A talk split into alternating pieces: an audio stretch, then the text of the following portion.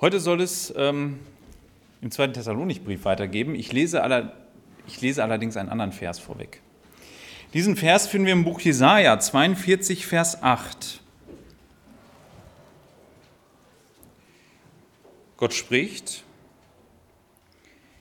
Ich bin der Herr, das ist mein Name, und meine Ehre gebe ich keinem anderen, noch meinen Ruhm den geschnitzten Bildern. Gott selbst hat durch alle Zeiten hindurch ähm, für seine Ehre alles getan. Ähm, das musste er tun, weil das nicht selbstverständlich ist, dass ihm Ehre gebührt, dass wir ihm das äh, zubringen. Ihm steht das zu. Aber seit dem Sündenfall ist es in unserer Natur, uns dem zu entziehen und zu sagen, nein, ähm, die Ehre bleibt bei uns. Heute soll es in dem Text darum gehen, es ist ein, ein, ein Text, ähm, der beschreibt, wie Gott Menschen rettet. Und das, der zentrale Gedanke ist darin, dass Gott schon vor Grundlegung der Welt erwählt hat. Dass Gott dann in dieser Zeit Menschen rettet und dazu bestimmte Dinge gebraucht, Mittel, die er verordnet. Dieser Text zielt darauf ab, dass die Thessalonicher in ihrer Situation gestärkt werden. Und ich möchte ähm, auch und hoffe, dass auch wir dadurch gestärkt werden, den äh, Lauf zu laufen, der vor uns ist. Dass wir den Kampf kämpfen, wenn er dran ist. Und äh, bevor ich den Text lese, möchte ich noch beten.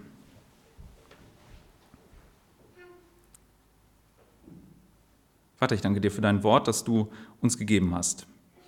Danke, dass dieses Wort Mensch wurde und in Christus zu uns kam.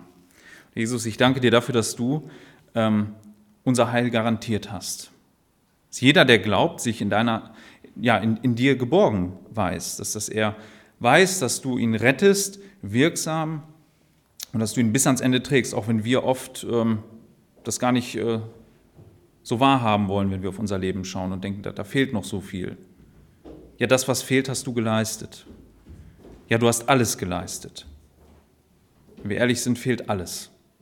Und ich danke dir dafür, dass du uns in deinem Wort zusagst, dass die Rettung bei dir ist. Amen.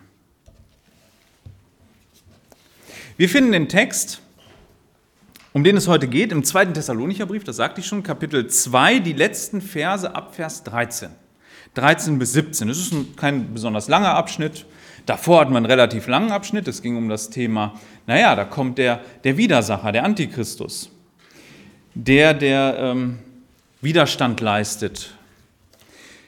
Und heute geht es darum, naja, wie geht es denn mit den Thessalonichern weiter?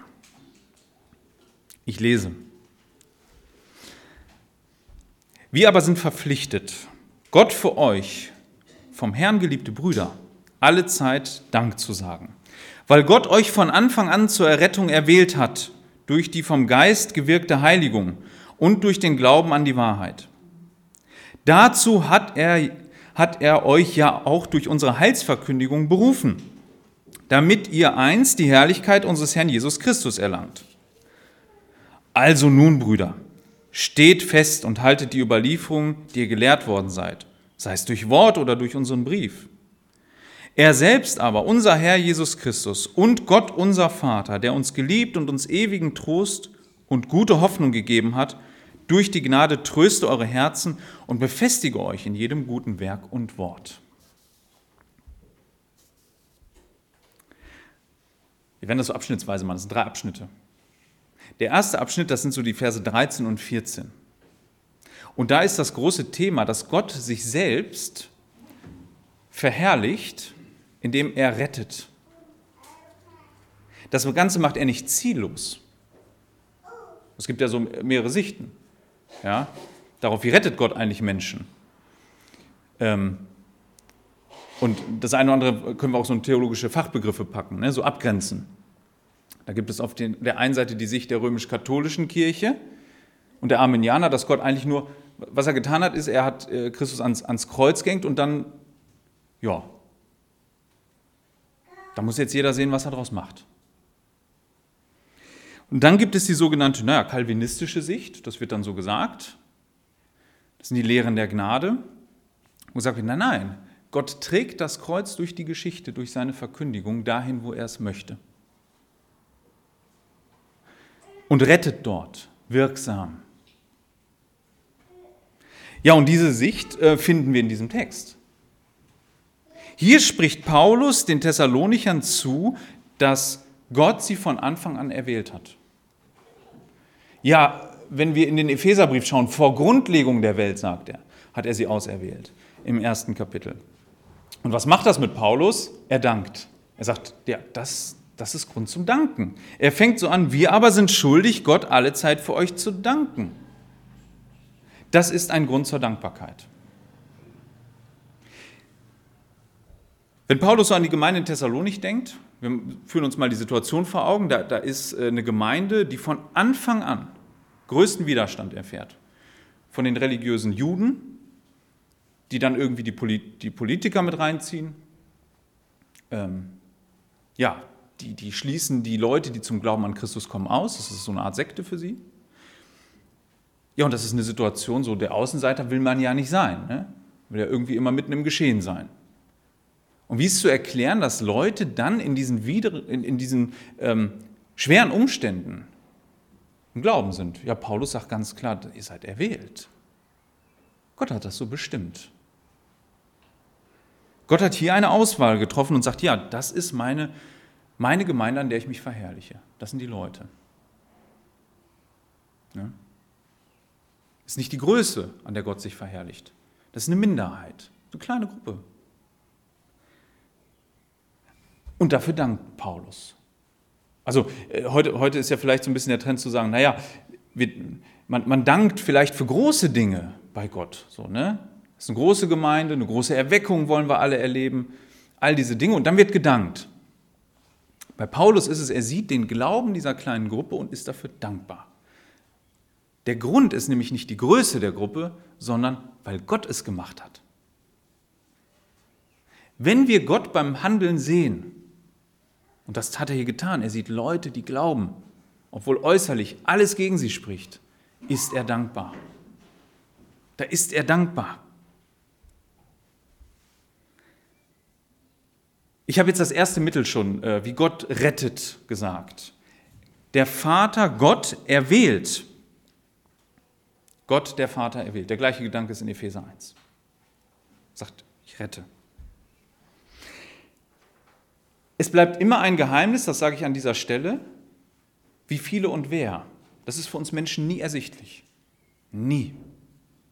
Aber wenn einer zum Glauben an Christus kommt und sagt, das Kreuz ist alles für mich, und ich habe verstanden, dass Jesus mein Herr und mein Retter ist, dann kann er mit aller Zuversicht sagen, das weiß ich nur und kann das nur sagen, weil ich ein erwähltes Kind Gottes bin, weil ich dazugehöre. Ja, von Christus geliebte Brüder nennt er sie. Das ist das Nächste. Wenn in Gottes Wort von Christus und seiner Liebe gesprochen wird, dann ist diese Liebe immer eine Retterliebe. Im Galaterbrief zum Beispiel, Kapitel 2, Vers 20, da sagt er folgendes.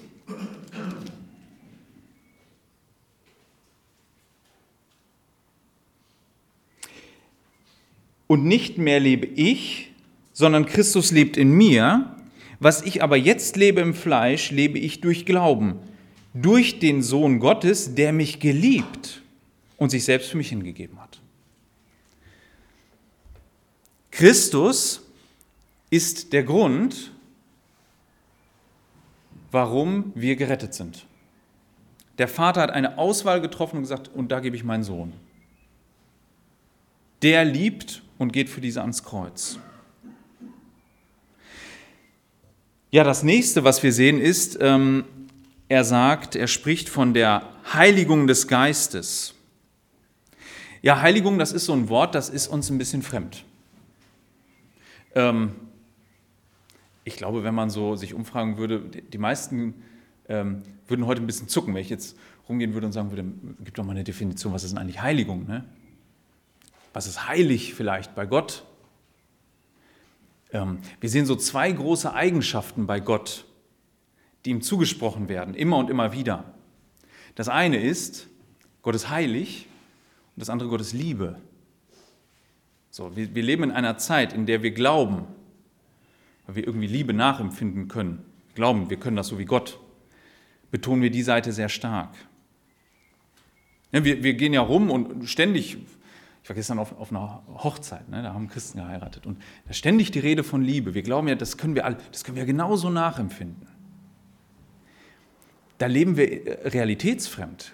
Gott hat eine andere Art der Liebe. Bei ihm ist Liebe wenig, gar nicht Gefühl. Bei ihm ist Liebe Tat. Wenn Jesus darüber spricht, wie das Gesetz erfüllt wird, da kann er nur sagen, das ist in Liebe. Also hat ja relativ wenig mit meinen Gefühlen zu tun, ob ich jetzt stehle oder ob ich lüge oder das lasse. In der Tat finden wir die Liebe, im Tun. Also der erste Johannesbrief zum Beispiel, der handelt ja davon, dass es scheinbar Leute gibt, die ja irgendwie davon Liebe was erzählen, aber ihre Taten sprechen dagegen. Da ermahnt er sie, dass sie nicht mit leeren Worten leben sollen, sondern mit der Tat.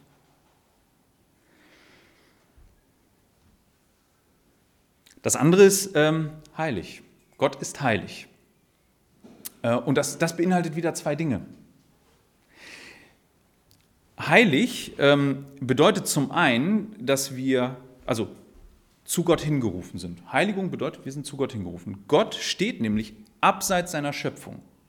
Wenn diese Schöpfung vergeht, wird Gott sich nicht ändern. Er war vorher nicht anders und er ist nachher nicht anders. Es gibt einen Unterschied zwischen Gott und seiner Schöpfung. In manchen Religionen verschwimmt das. Da ist Gott nicht so heilig. Da ist er mit seiner Schöpfung irgendwie verbunden.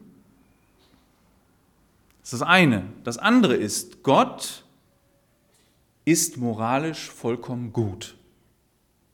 Ist heilig. Gott kennt nur das Gute in seinem Wesen, nicht das Böse. Wir neigen dazu, diese Seite unter den Teppich zu kehren. Gott unterscheidet sich von seiner Schöpfung. Er wird sie eines Tages über sie Gericht halten, wird eine neue Schöpfung aufrichten und er wird dabei unverändert sein. Und diese Schöpfung wird sein ganzes Wesen widerspiegeln, nämlich nur das Gute. Sie wird vollkommen heilig sein. Gut.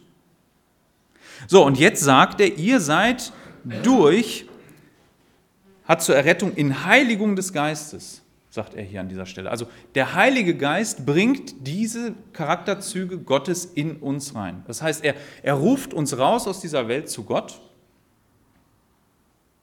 Also die Welt um uns herum, die verändert sich ja massig und schnell. Und das geht ja immer schneller. Und jetzt können wir auf den Zug aufspringen und sagen, da machen wir alles mit. Und sagen, ne, wir, wir gehen jetzt das Tempo mit. Oder wir können sagen, hm, wir prüfen erstmal, was wir davon annehmen. Ob wir uns dem allen so hingeben. Ne? Kann ja alles mitmachen. Oder ich halte mich äh, zu Gott und sage, nee, ich, ich prüfe erstmal an seinem Wort, das ist mir wichtig. Kann dann natürlich auch in Gefahr laufen, dass Leute dann so, so ein eigenes Prinzip aufbauen, ne? so ein eigenes Prinzip mit eigenen Regeln und sagen, naja, das darf es dann auch nicht und das und so. Ne? Ist nicht gemeint, sondern ich möchte mich zu Gott halten Nehmen wir es am Beispiel der Thessalonicher. Die hatten natürlich oft die Wahl. Ich kann meinen Glauben jetzt verleugnen, kann vielleicht wieder auf dem Markt gutes Geschäft machen. Was mache ich? Ich halte mich zu Gott und gehe vielleicht leer aus. Habe nichts verkauft am Ende des Tages, weil sie alle wissen, ich gehöre zu Christus.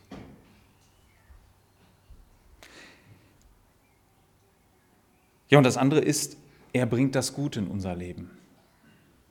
In meinem Fleisch wohnt nichts Gutes, sagt Paulus in Römer 7. Das weiß er. Das, was reinkommt, ist durch Gottes Geist. Wenn wir jemals etwas Gutes tun, als Christen, ja, dann ist das ihm Gott zuzuschreiben. Das bringt er. Das bringt er.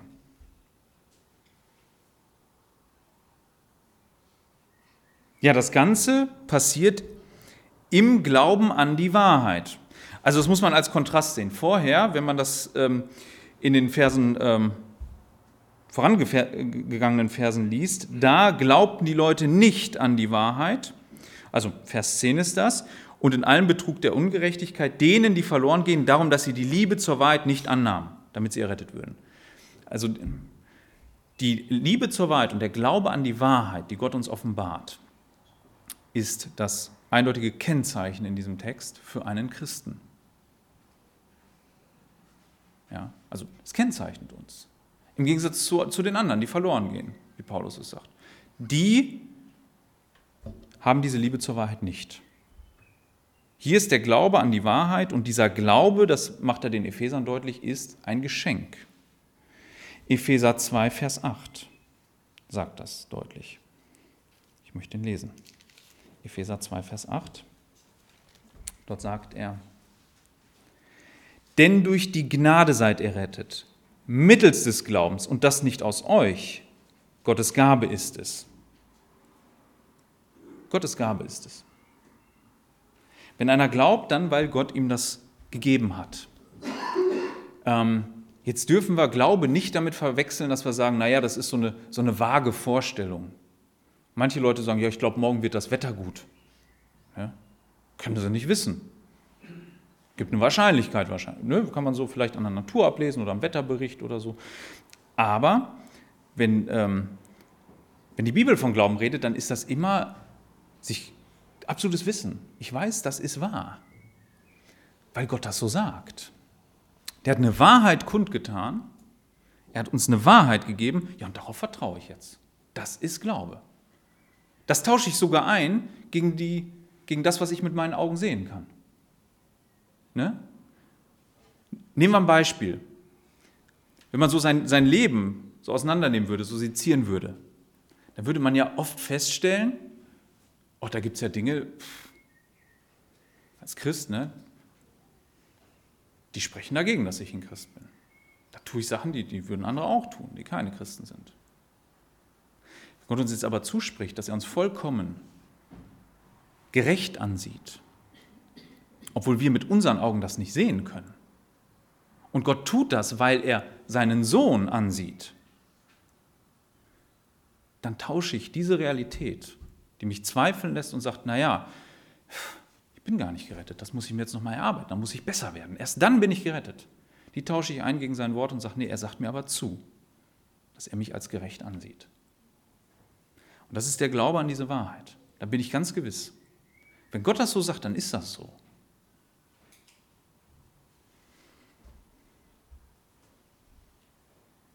Das Ganze hat ein Ziel. Also nicht so, dass Gott einfach nur erwählt, ziellos, dass er Christus schickt, damit er stirbt, aber das Ganze bleibt ziellos, dass er uns die Heiligung durch den Heiligen Geist schenkt. Ihr merkt, die Dreieinigkeit ist hier ganz äh, tief beteiligt. Ja, es ist die Dreieinigkeit, die hier handelt. Und auch, dass er uns den Glauben an die Wahrheit schenkt. Glaube ist ja diese Verbindung. Äh, das Ganze hat ein Ziel, das er uns dann im Vers 14 ähm, sagt. Dazu hat er euch ja auch durch unsere Heilsverkündigung berufen, damit, einst die Herrlichkeit unseres Herrn, damit ihr einst die Herrlichkeit unseres Herrn Jesus Christus erlangt. Er sagt ja vorher im Vers die Errettung und hier macht er das konkret. Was heißt denn das, die Errettung? Er hat uns erwählt zur Errettung. Ähm, hier wird deutlich, dass Gott selbst ähm, uns eines Tages Jesus gleich macht. Wir werden in der Gestalt in dieser Herrlichkeit sein, mit einem neuen Leib in einer neuen Welt. Wir werden nicht seinen Stand haben. Ne? Jesus bleibt immer noch Christus. Das haben auch viele verwechselt. Ja? Das gab es. Ähm, die sogenannte Lehre von der Theosis. Der Mensch wird irgendwann Gott. Haben einige Christen geglaubt in den ersten Jahrhunderten. Nein, wir werden aber so herrlich sein. Wir werden einen Leib haben, also es wird unaussprechlich sein. Wie Christus in seinem Auferstehungsleib war, so werden auch wir sein. In diese Herrlichkeit werden wir gehen. Das ist Gottes Ziel mit uns. Wir Christen sind nicht ziellos. Wir wissen uns von Vorgrundlegung der Welt erwählt und diese Erwählung trägt uns bis nach dieser Welt, bis ans Ende und darüber hinaus. bis dahin trägt es uns. Ja, ihr merkt, hier ist Gott in seinem Handeln beschrieben. Gott ist es, der das Heil bringt, der das Heil verwirklicht. Und das in einer Größe, wie wir es uns gar nicht vorstellen können. Ist es dann nicht erschreckend, wir, wir Christen, wir beschränken uns heute irgendwie so, unser, unser Glaubensleben und alles beschränken wir nur und unsere Rettung irgendwie auf den Zeitpunkt unserer Bekehrung und vielleicht ein paar Jahre davor hinaus. Also wenn Leute dann so anfangen, so von sich als Christen zu berichten, da starten wir alle irgendwo in unserem Leben. Bin im christlichen Elternhaus aufgewachsen, bin dann groß geworden, dann gab es irgendeinen Punkt. Ne? Und so, so erzählen wir dann oft. Gott erzählt die Geschichte anders. Das ist auch vor Grundlegung der Welt. Und dann, noch bevor du in dieser Welt warst, kam mein Sohn. Und dann können wir Heilslinien, wir können das ja durch Kirchengeschichte und alles verfolgen. Wie das Evangelium, durch das er das ja bringt. Er sagt ja, durch dieses Evangelium, die Thessalonicher haben es ja durchs Evangelium erfahren. Paulus kam dahin, hat ihnen das Evangelium gebracht, die Verkündigung. So, mit diesem Mittel, ähm, ja, hat er sie dann zu diesem, in diese Heilsgeschichte eingespannt, sie reingezogen. Und auch uns. Auch uns ist, ob in unseren Elternhäusern oder sonst irgendwo, mal das Evangelium gesagt worden. Vielleicht sind wir damit groß geworden. Vielleicht haben wir es erst später entdeckt. Aber auch wir sind nur ein Teil dieser großen Geschichte Gottes, die sich durch die gesamte Menschheitsgeschichte zieht und noch davor hinaus. Wir sehen, klar, wir sehen nur einen Auszug, aber die Bibel berichtet uns das, was wir nicht sehen können. Und Gott spricht uns zu, was wir nicht sehen können und sagt, das ist aber mein Plan. Der ist ja viel größer als du.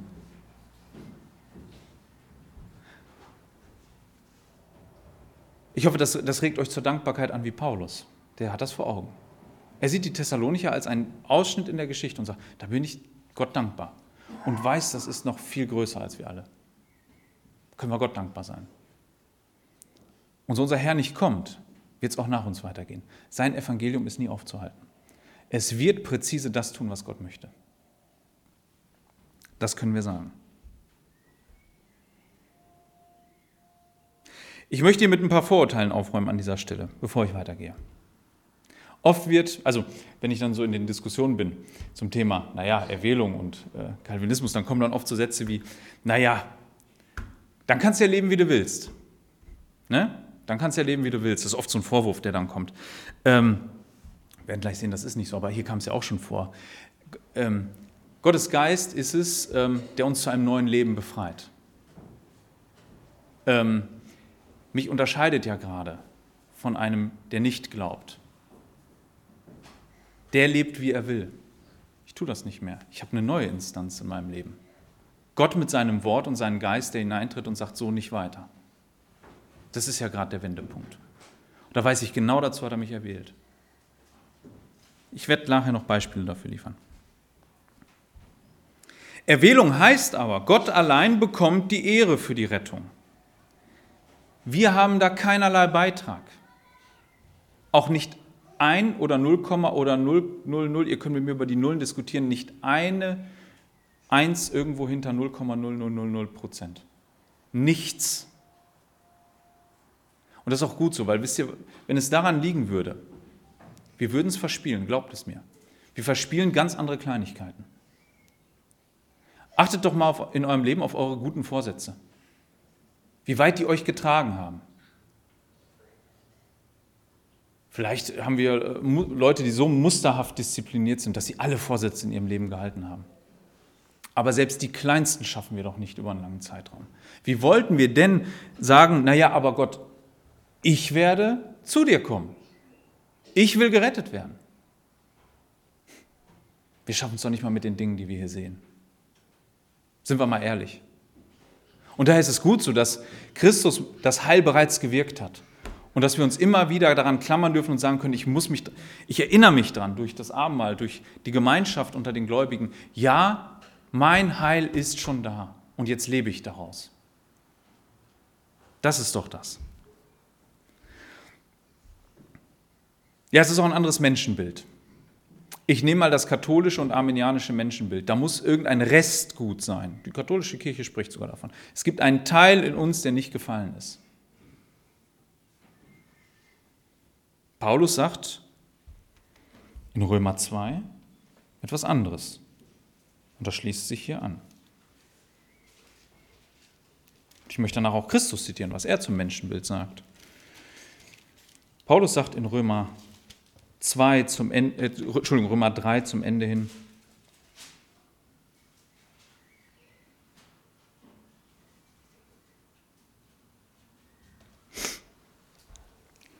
Ab Vers 10. Da ist keiner gerecht, auch nicht einer, da ist keiner verständig, da ist keiner, der Gott sucht. Alle sind abgewichen, sie sind allesamt untauglich geworden, da ist keiner, der Gutes tut, da ist auch nicht einer.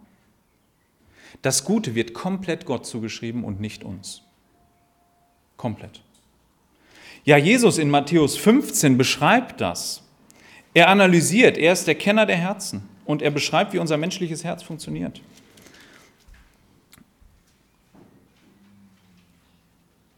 Ab Vers 19.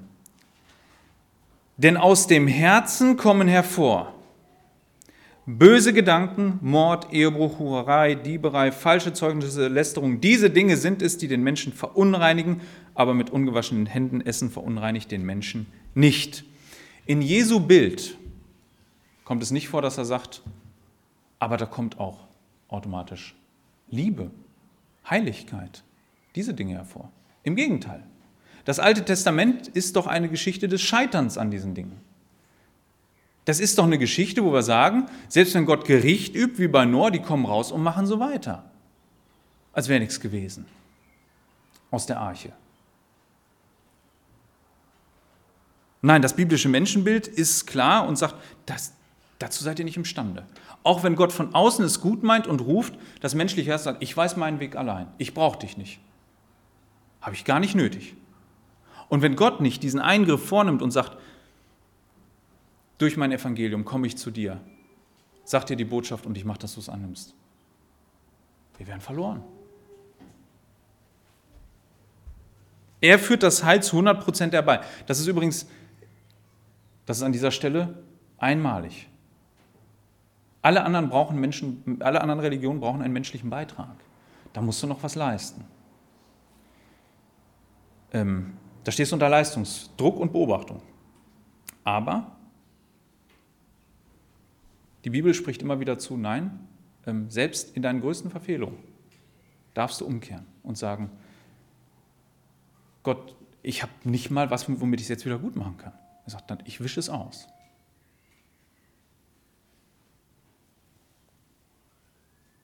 Ja, äh, diese Lehre macht aus meiner Sicht, ähm, und, und so gebraucht Paulus sie hier, Mut. Wenn ihr verzweifelt sagt und sagt, Leute, ich weiß nicht, ob ich das schaffe, ich habe Anfechtungen in meinem Leben, da sind Dinge, ich habe mir das alles irgendwie anders vorgestellt, wird Gott das alles so gut machen? Ja, er macht es so. Er er verherrlicht sich. Er wird sich verherrlichen. Ja. Wir dürfen Heilsgewissheit haben und sagen, Gott, danke, ich, ich weiß, wo ich hingehe. Das weiß ich jetzt. Zu dir. Und das ist garantiert. Ich freue mich schon darauf.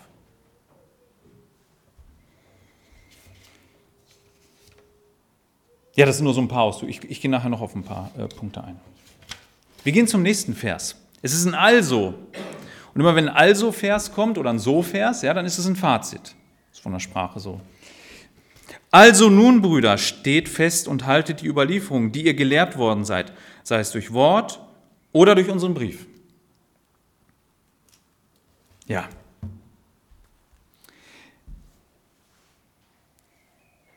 Dieses Fazit könnte man jetzt meinen, also wenn man den Vers jetzt auseinander, aus dem Zusammenhang nimmt, denkt man, ja Mensch, Paulus, sag mal, Warum appellierst du an Leuten, denen du sagst, ihr werdet eh das Heil haben? Das ist jetzt eine Frage. Warum sagst du, tut das, obwohl du vorher gesagt hast, ihr kriegt das Heil? Ist das nicht, ist das nicht ein Widerspruch? Also geht euch das nicht so, wenn ihr darüber nachdenkt? Jetzt sind hier zwei widersprüchliche Dinge. Da sagt er, ja, ihr seid erwählt zur Errettung. Und jetzt sagt er, also, jetzt tut noch das. Steht, ne? sagt er. Ähm, Ich möchte ein Beispiel nehmen. Ich finde, diese Dinge hebeln sich überhaupt nicht aus. Nach der Sintflut, ich möchte mit euch dahin gehen. 1. Mose, Kapitel 8, Vers 21 bis 22. Also auch immer so ein Argument, ne? wenn, wenn man sich so unterhält, da sagen Leute, ja, warum äh, straft Gott noch, warum, warum erzieht er dann noch die Gläubigen? Da ist doch eh alles egal. Warum appelliert er noch an die? Hier gibt er seine Verheißung und hier gibt er irgendwie noch und sagt, jetzt müsst ihr aber, wie kriegt ihr das zusammen? Als Noah aus der Arche ausstieg, hat Gott einen Bund geschlossen und da verheißt er folgendes. 21, 22. Und der Herr roch den lieblichen Geruch und der Herr sprach in seinem Herzen nicht mehr, will ich fortan den Erdboden verfluchen um des Menschen willen. Denn das Sinnen des menschlichen Herzens ist böse von seiner Jugend an. Und nicht mehr will ich fortan alles Lebende schlagen, wie ich getan habe. Jetzt kommt's, hört mal zu. Fortan, alle Tage der Erde sollen nicht aufhören Saat und Ernte, Frost und Hitze, Sommer und Winter, Tag und Nacht. Gott gibt hier eine Verheißung, die diese Welt bis heute trägt. Wieder oft gesagt, die Welt wird durch sein Wort getragen. Ne? Und in Hebräer lesen wir, Christus ist das Wort, das trägt.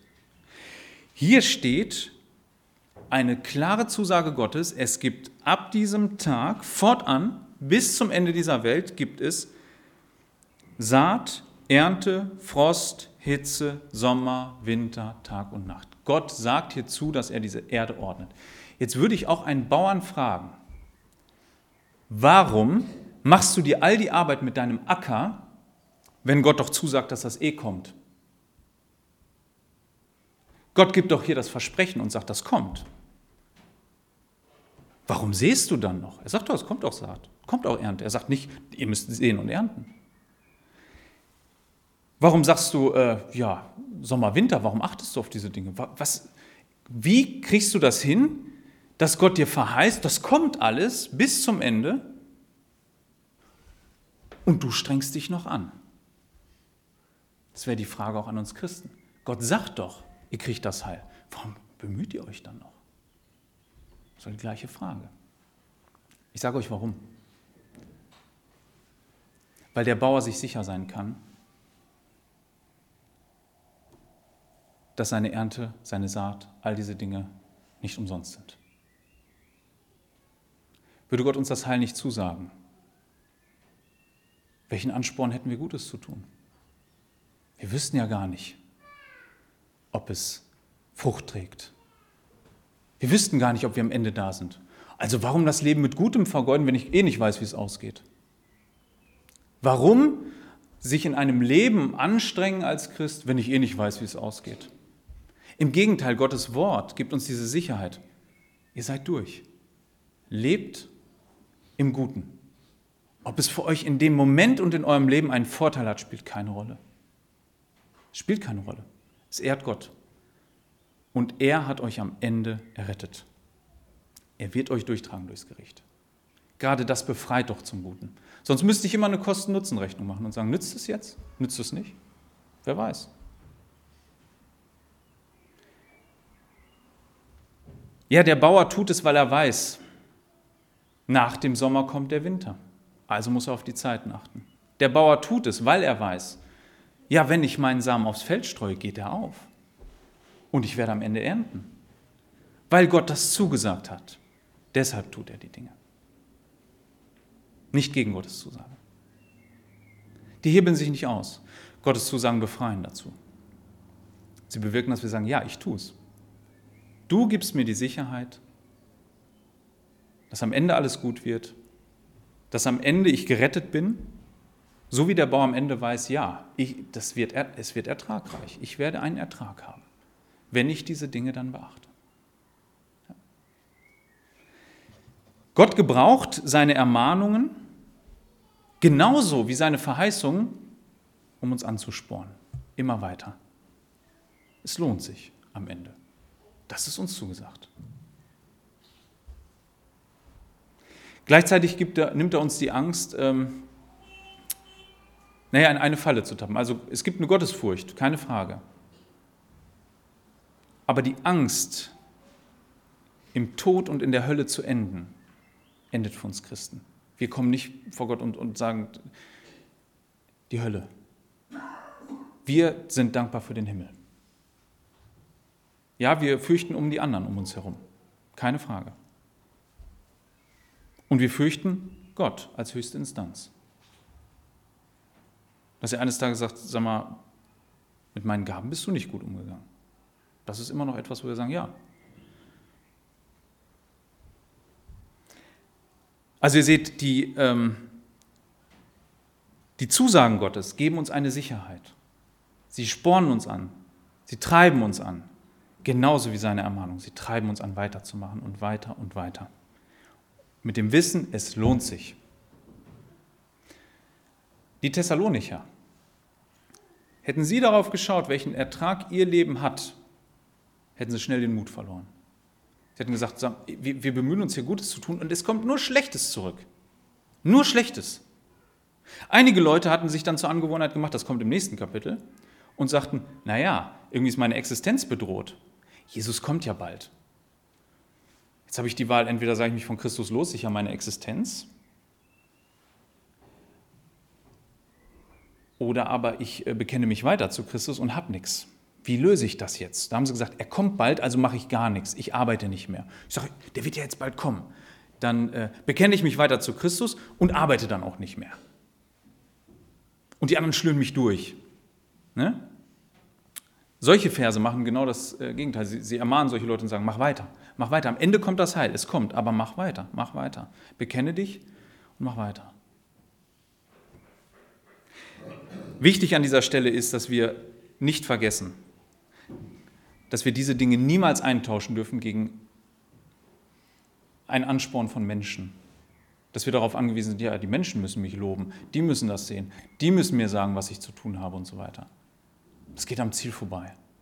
Weil die können uns nichts garantieren am Ende. Wir hatten eben den Psalm 118, Vers 6, ne? dass einer sich ganz auf Gott verlässt. Ich, ich lese ihn nochmal. Der Herr ist mit mir, darum fürchte ich mich nicht. Was können mir Menschen tun? Also wenn wir jetzt darauf bauen und sagen, die Menschen müssen mir Dinge zusagen, die Menschen müssen mich anspornen, dann sage ich euch, die Menschen können euch nicht garantieren, wie es ausgeht. Da seid ihr auf dem Holzweg. Das ist irgendwann Ende. Allein Gott mit seinem Wort kann das.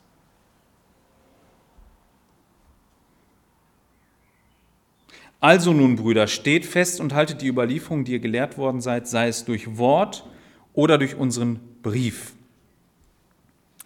Ähm, hier meint Paulus mit diesen Überlieferungen, meint er seine eigene Lehre. Da geht er immer wieder drauf ein. Also, wenn wir an Anfang von Kapitel 2 gucken, ne, was ist die Ausgangssituation? Da sagt er, 1 und 2 lese ich. Wir bitten euch aber, Brüder, wegen der Ankunft unseres Herrn Jesus Christus und unseres Versammeltwerdens zu ihm hin, dass ihr euch nicht schnell in der Gesinnung erschüttern, noch erschrecken lasst, weder durch Geist, noch durch Wort, noch durch Brief, als durch uns, als ob der Tag des Herrn da wäre.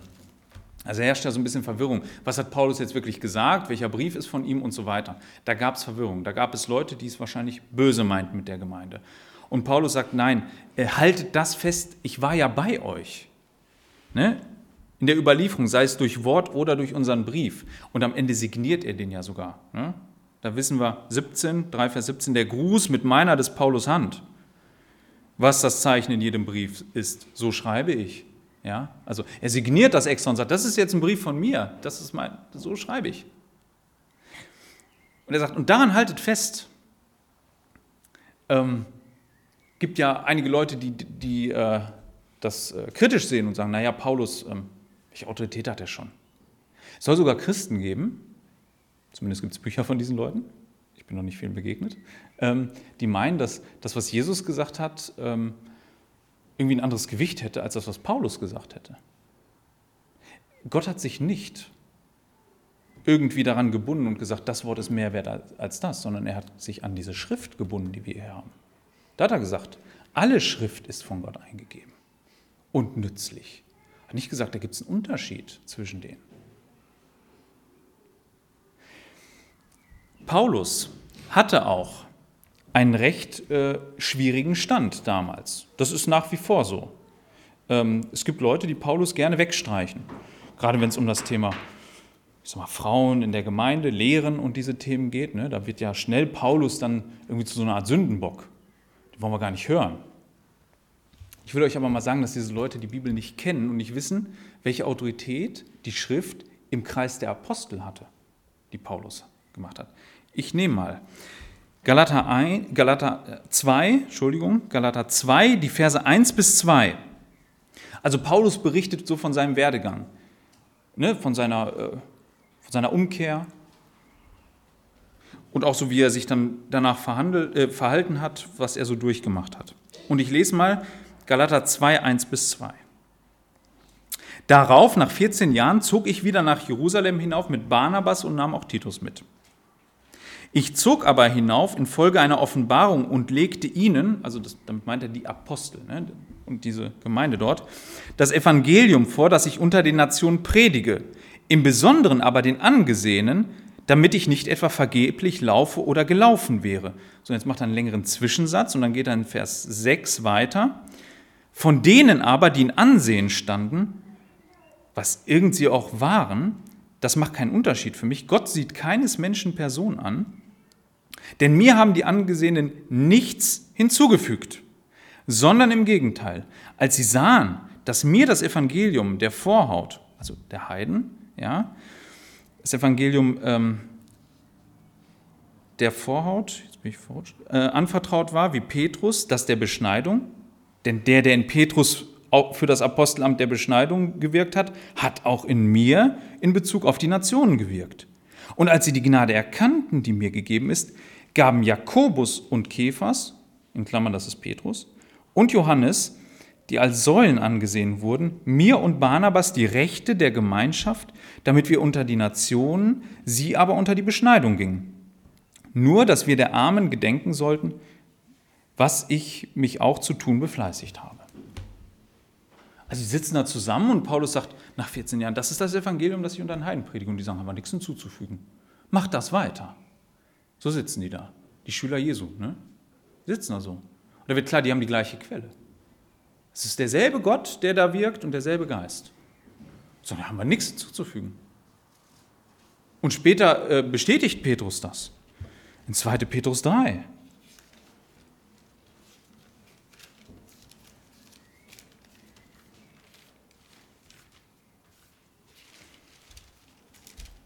Zweite Petrus Kapitel 3, Vers 16. Ja, ich lese 15 mit. Und erachtet die Langmut unseres Herrn für Errettung, so wie auch unser geliebter Bruder Paulus nach der ihm gegebenen Weisheit euch geschrieben hat. Wie auch in allen Briefen, wenn er in ihnen von diesen Dingen redet, von denen einige schwer zu verstehen sind, die die Unwissenden und Unbefestigten verdrehen, wie auch die übrigen Schriften zu ihrem eigenen Verderben. Es sind zwei Dinge drin. Petrus sagt nicht nur, da hört mal drauf, was der Paulus sagt, ist schwer zu verstehen manchmal, hört da drauf, wir können auch noch was anderes feststellen.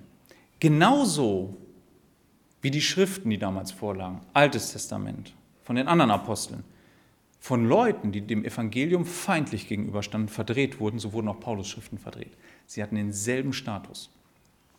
Deshalb sagt Paulus zu den Thessalonichern, eins, also nun, Brüder, steht fest und haltet die Überlieferung, die ihr gelehrt worden seid, sei es durch Wort oder durch unseren Brief. Das kann er so sagen kann auch an uns sagen, Leute, das ist die Autorität in der Gemeinde. Auch bei euch, die letztgültige Autorität. Ihr könnt nicht auf ein Stimmchen hoffen oder irgendwas, dass Gott da euch irgendwas gibt, persönliche Führung, sondern das, was Gott euch gibt, ist das Wort der Apostel an dieser Stelle. darauf hört ihr Thessalonicher. Ist auch zu uns. Hören wir darauf. Die ganze Schrift.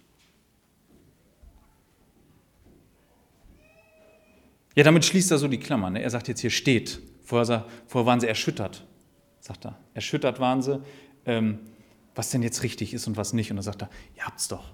Ihr habt einen Brief, ihr habt vorher einen Brief bekommen, ihr habt unsere Verkündigung gehört. Das, was wir euch gebracht haben, ist das Evangelium.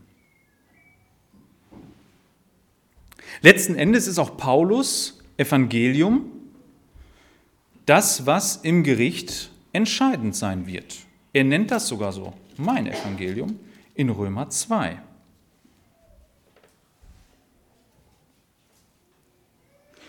Vers 16, an dem Tag, da Gott das Verborgene der Menschen richten wird, nach meinem Evangelium durch Jesus Christus. Wird das Entscheidende sein? Hast du Paulus geglaubt? Nein. Oder nicht? Das ist, das ist die Frage. Gibt noch einige andere Stellen, wo er darauf äh, eingeht. Ich habe jetzt ein paar ausgewählt. Könnt ihr mich nachher gerne fragen. Gibt noch ein paar andere. Paulus ähm, macht hier deutlich, Leute, lauft. Gottes Verheißung hebelt die nicht aus und legt euch auf die, auf die Straßenseite, auf den Wegesrand. Lauft den Lauf weiter. Geht weiter zu Gott hin. Er spornt uns an. Wie der Bauer trotz der Zusagen sein Feld bestellt, so arbeiten wir in unserem Leben.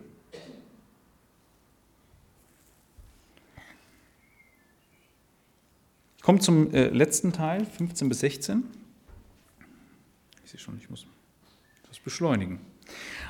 Also nun, Brüder, steht fest und haltet die Überlieferung, die ihr gelehrt worden seid, sei es durch Wort oder durch unseren Brief, das hatten wir eben. Er selbst, aber unser Herr Jesus Christus und Gott unser Vater, der uns geliebt und uns ewigen Trost und gute Hoffnung gegeben hat durch die Gnade, tröste eure Herzen und befestige euch in jedem guten Werk und Wort. Hier spricht er an, was Gott uns gegeben hat. Paulus bittet auch weiterhin. Ich sage schon, es ist kein Widerspruch. Wir haben so viel von Gott an Zusagen, auch weiterhin zu bitten. Ja, gerade auf seine Zusagen hin bitten wir doch, oder? Weil Gott sagt, dass wir bitten sollen und dass er gerne gibt. Obwohl er sagt, ich weiß alles im Voraus, bitten wir. Wir wissen, dass Gott der ist, der sowieso das Ende weiß, der alle Dinge weiß. Und der Einzige, der auch weiß, was gut ist. Dennoch bitten wir in einer Einfalt manchmal und wissen selber gar nicht, was gut ist. Ja, Paulus bittet auch. Er erinnert sie aber vorher daran, dass Jesus Christus ähm, und der Vater einiges gegeben haben. Ich sagte eben schon, die Retterliebe Jesu sprach ich eben an. Die ist uns gegeben. Dann spricht er an den ewigen Trost, ähm, das ist wichtig im Hier und Jetzt für die Thessalonicher. Ja, er tröstet. Und Gott gibt einen Trost mit, der sich nicht aufzehren lässt. Also generell ist es so, wenn Gott etwas gibt, dann ist es nicht so, dass Gott dadurch weniger hat. Bei uns wäre das ja so. Also beispielsweise, wenn ich jetzt einen Teil ähm, von, meinem, äh, von, von dem Geld, das ich habe, abgebe, habe ich weniger. Ne? Wenn ich jetzt einkaufen gehe, habe ich danach weniger. Einfach Logik. Wenn Gott aber Dinge gibt, ist nicht weniger bei ihm, weil er die Quelle der guten Dinge ist. Da gibt es das nicht. Und er hat jetzt einige Dinge gegeben, neben der Liebe Jesu Christi auch den ewigen Trost. Die Thessalonicher brauchten den. Die brauchten einen Trost im Hier und Jetzt mit Blick auf die Ewigkeit. Das ist der Gedanke. Ja, in ihrer Situation war es natürlich oft schwer, durchzuhalten zu sagen, naja, meine Existenz geht dahin, ich weiß nicht, wie ich meine Familie ernähren soll, ich bin kein Mitglied der Gesellschaft mehr. Wie geht das hier weiter? Sagt er, der hat euch einen ewigen Trost gegeben. Gute Hoffnung bezieht sich auf das Ende, das er vorher ihnen vor Augen wieder gemalt hat, dass es am Ende gut wird. Ja, dass sie sich darauf stützen können sagen können, am Ende Darauf hoffe ich, das weiß ich, wird Gott mich retten. Ja, er lässt ihnen das zukommen durch die Gnade. Ich kürze das an dieser Stelle ab, ähm, diesen Punkt. Ohne die Gnade Gottes gibt es nichts. Gott rechnet nichts auf. Wir können nicht in irgendeiner Form etwas bei Gott erwerben. Gott steht nie bei uns in der Kreide. Nie. Gott hat nie Schulden bei uns, die er begleichen muss. Das Einzige, was er uns schuldet, ist, ist die Strafe. Aber auch nur, weil er sich daran gebunden hat und gesagt hat, ich bestrafe, wenn das und das und das, wenn einer mein Gesetz vertritt. Das bezieht sich nicht auf uns Christen. Wir sind gerettet vor dem Gericht. Ja, Gott schuldet uns niemals gute Dinge. Niemals. Ja, und so sagt er, das hat er uns gute Hoffnung gegeben hat durch die Gnade. dadurch hat er es gegeben. Es ist aus reiner Gnade, dass Gott uns diese Dinge zukommen lässt und auch den Thessalonichern zukommen ließ. Dann wendet er sich zu einer Bitte und da möchte ich noch einmal innehalten, weil die hat es in sich. Es ist ein kurzer Vers nur. Tröstet eure, also dann bittet er, tröste eure Herzen und befestige euch in jedem guten Wort und Werk. Werk und Wort, Entschuldigung, umgekehrt. Ja, obwohl sie jetzt getröstet sind, bittet er weiter, der tröste euch weiter, der stehe euch bei. Ähm, er mache euch fest, also er sagt, er hat ja vorher appelliert, steht fest und jetzt sagt er, ich bitte auch Gott, dass er euch befestige. Ne? In Wort und Werk. Er nimmt hier zwei Bereiche, die wichtig sind in jeder Gemeinde. Die spricht er an. Er wählt die nie zufällig. Er nimmt ja Werk und Wort. Werk ist uns oft klar, aber hier hat er ein interessantes Wort, jedem guten Werk. Es geht nicht darum, dass eine Gemeinde und eine Gemeinschaft und ein einzelner Christ so ein bisschen die Dinge dann gut macht und andere, die ihm vielleicht etwas schwerer fallen, nicht so. Er, nein, brauche ich nicht. Jedes, jedem guten Werk, sagt er. Ähm, in Kapitel 3 kommt er darauf noch. Ja, was das konkret für Thessalonicher heißt. Für uns heißt das konkret, da wo wir die Möglichkeit haben, Gutes zu tun, tun wir Gutes. Ganz einfache Faustregel.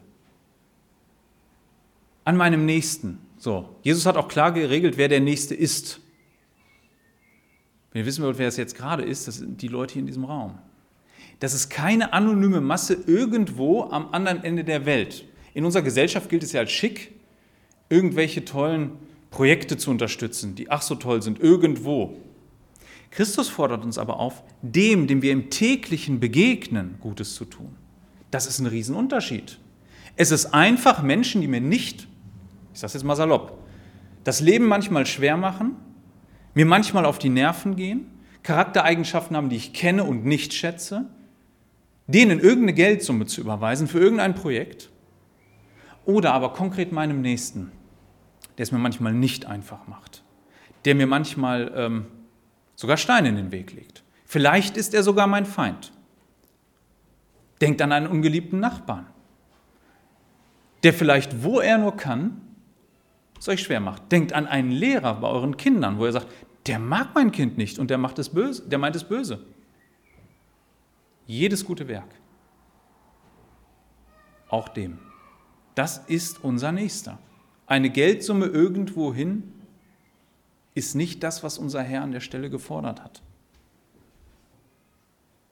Das ersetzt es nicht. Könnt ihr machen. Ich will keinem Abrede stellen. Das, ist, das mag sicher gut sein, aber das ersetzt es nicht. Dem, dem wir im Alltag begegnen. Ganz konkret. Auf unserer Arbeit, unserer Familie, unserer Nachbarschaft und sonst wo. Und ob es erst mir leicht oder schwer macht, wird nicht gefragt wo ich die Möglichkeit habe, Gutes zu tun, tue ich es. Tut es auch. Wie Paulus uns hier die Thessalonicher auch an, anspornt. Macht euch mal ihre Situation klar. Ne?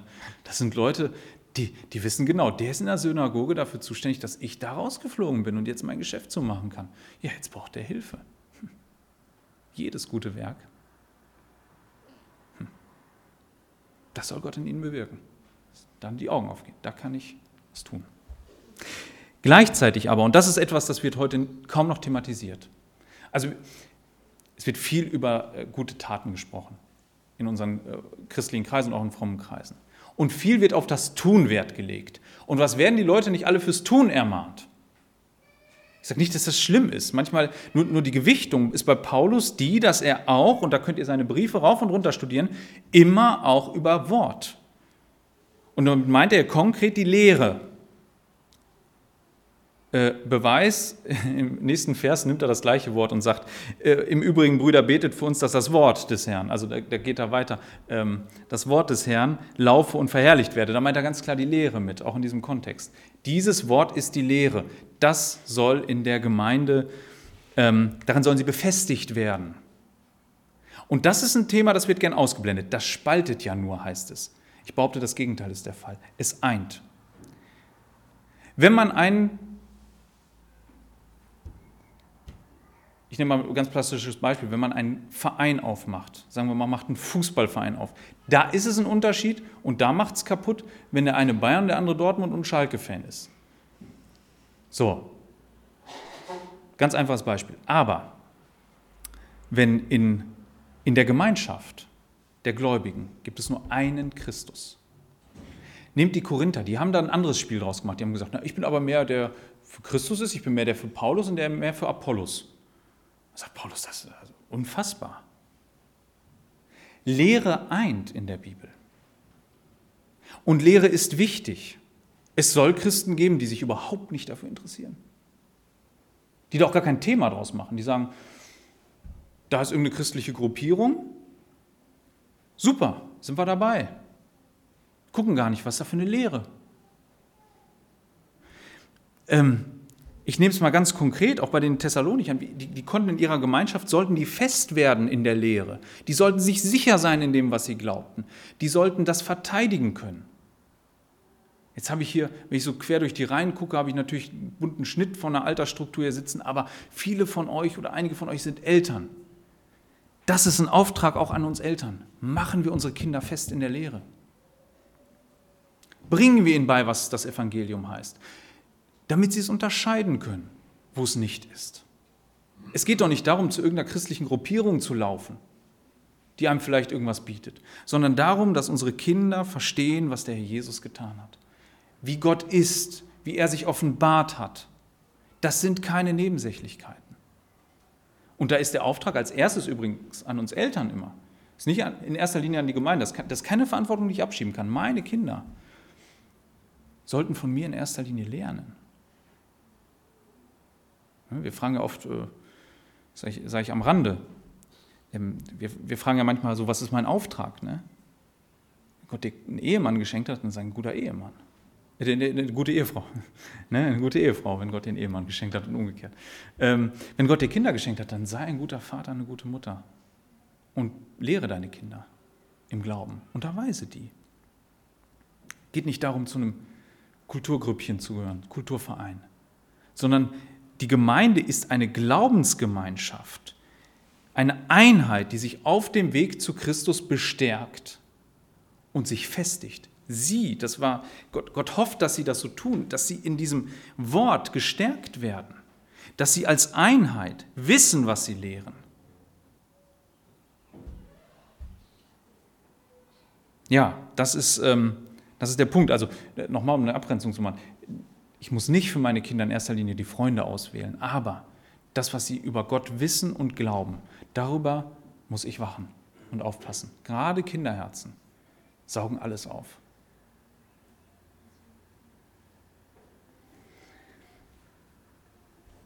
Ja, ich komme zum Abschluss.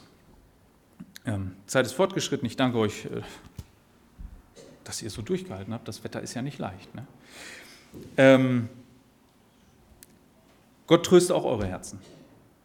Ähm, ja, ringt darum um diese Heilsgewissheit, die wir aus diesem Text haben. Bittet Gott darum, dass er euch daran fester macht, in dieser Lehre. Ähm, haltet daran fest, was, was die Apostel uns gesagt haben. Auch in unserer Zeit. Es war nie unumstritten. Nie. Im Gegenteil. Immer unter Beschuss. Unser Gott möge das auch an uns als Gemeinschaft tun, dass wir in der Lehre und in dem, was wir gemeinsam miteinander tun, auch wie wir anderen begegnen, ja, das Gute tun, so wie Gott es möchte. Und das Gute glauben, so wie Gott es offenbart hat. Ich möchte noch zum Abschluss beten und dann, ich glaube, das Lied äh, lassen wir weg. Die Zeit ist vorangeschritten. Die Musiker dürfen ja, nicken, irgendwelche Musiker. Ja, nicken, okay. Und dann dürfen wir gleich zum Stehkaffee. Jesus Christus, ich, ich danke dir von Herzen dafür, dass du dein, dein Leben für uns gegeben hast. Danke, lieber Vater, für deine Erwählung. Danke dafür, dass du uns rettest, wirksam rettest. Und so bitte ich dich für jeden, der hier sitzt, festige du uns in dieser Erkenntnis. Festige uns für die Tage, in denen es uns schwerfällt, überhaupt zu glauben, dass wir gerettet werden können. Ja, dass wir nicht auf unser eigenes Tun und Handeln schauen, sondern uns festklammern an deinen Verheißungen dass wir aber auch angespornt werden durch deine Ermahnung. Herr, gebrauche du diese Mittel in unserem Leben, um uns immer weiter zu treiben, bis wir am Ende vor dir stehen. Herr, so nähre du auch diesen Hunger danach, dass wir möglichst bald vor dir stehen. Und so bitte ich dich, komm, komm, Herr Jesus, äh, komm bald in diese Welt, dass wir dich sehen, dass wir ähm, ja, bei dir sein können. Ja, richte du auch das Böse in dieser Welt. Wir bitten dich darum, dass äh, du uns bewahrst vor all diesen ähm, vor all diesen Irrungen und, und Verwirrungen, die in unserer Zeit herrschen. Ja, es war immer so. Wir, wir sind da nichts äh, Außergewöhnliches. Ähm, und du hast deine Gemeinde immer durchgetragen. Und darauf vertrauen wir, dass du das auch für uns tun wirst. Wir danken dir dafür, dass du ähm, in allem souverän bist, in allem dich nicht von uns beeinflussen lässt. Ja, und so bitte ich dich für, die Zeit, die vor uns liegt, für die, für die Tage, die Wochen, ähm, gehe du uns nach durch dein Wort, auch wenn Leute in den Urlaub fahren, begleite du sie und, und arbeite du an uns, da wo es nötig ist. Dir allein die Ehre. Amen.